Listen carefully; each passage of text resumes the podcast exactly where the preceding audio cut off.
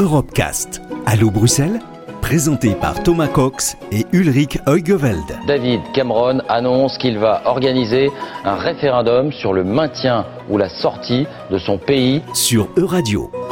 Bonjour à toutes et à tous et bienvenue dans une nouvelle édition d'Allo Bruxelles, votre émission où on évoque une réalité européenne. Alors aujourd'hui c'est de vieillissement que nous allons parler avec Ulrich. Euh, bonjour Ulrich. Oui, bonjour Thomas. Alors le vieillissement de la population a bien évidemment un impact hein, sur la société et l'économie des pays et selon euh, l'OMS, entre 2000 et 2050, la proportion de la population mondiale de plus de 60 ans doublera pour passer d'environ 11% à 22%.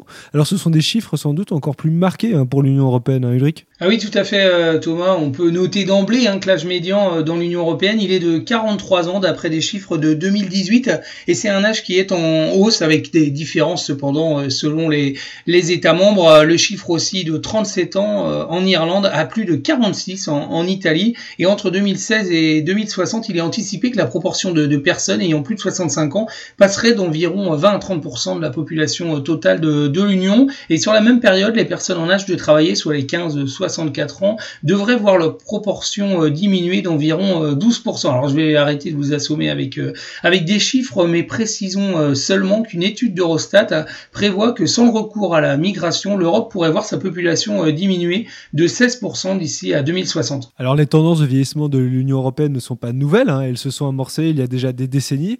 Alors est-ce que l'UE a développé des politiques pour faire face à cette tendance? Alors oui, Thomas, en effet, la question se pose ouvertement depuis le début des années 90 au niveau européen et déjà en 1993, l'Union européenne avait fait de cette année euh, l'année européenne justement des, personnes âgées et de la solidarité entre les générations. L'accent euh, fut mis sur le vieillissement et va se confirmer au cours des années 2000 et, bien, et est bien présent aussi dans le cadre de la stratégie Europe 2020 qui, dit, qui guide l'action de, de l'Europe.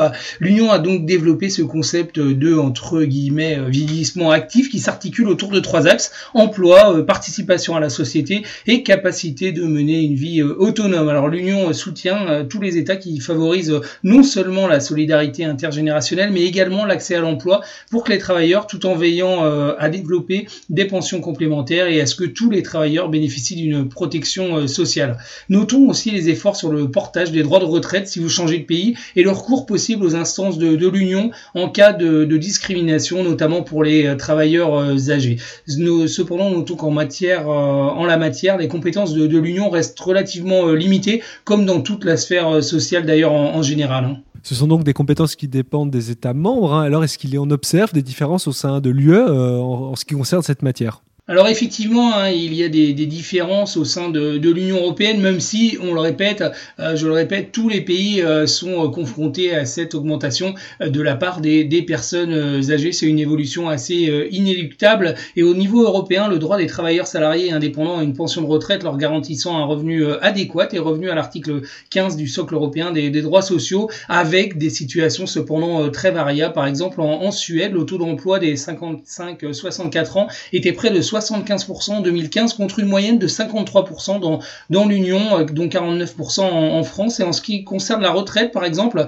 certains pays ont décidé de rendre l'accès à celle-ci, euh, à la retraite anticipée, euh, compliqué. Le Danemark, la Grèce ou la Hongrie notamment. Certains ont opté pour des primes aux, retraités tardifs. C'est le cas de la Finlande, de l'Estonie ou encore de, de Chypre. Et on peut voir par exemple aussi qu'à l'exception de la Pologne, presque tous les pays européens ont augmenté l'âge de la retraite. Il existe également des aides hors du secteur du travail qui permettent aux, personnes âgées dont les ressources ne sont pas suffisantes sous forme d'allocations euh, complémentaires, par exemple pour les personnes âgées. C'est le cas en Belgique, en France ou en, ou en Italie, ou encore euh, d'un crédit de, pension euh, comme au Royaume-Uni qui peuvent être accordés. Merci beaucoup Ulrich et à très bientôt. Merci Thomas, à bientôt.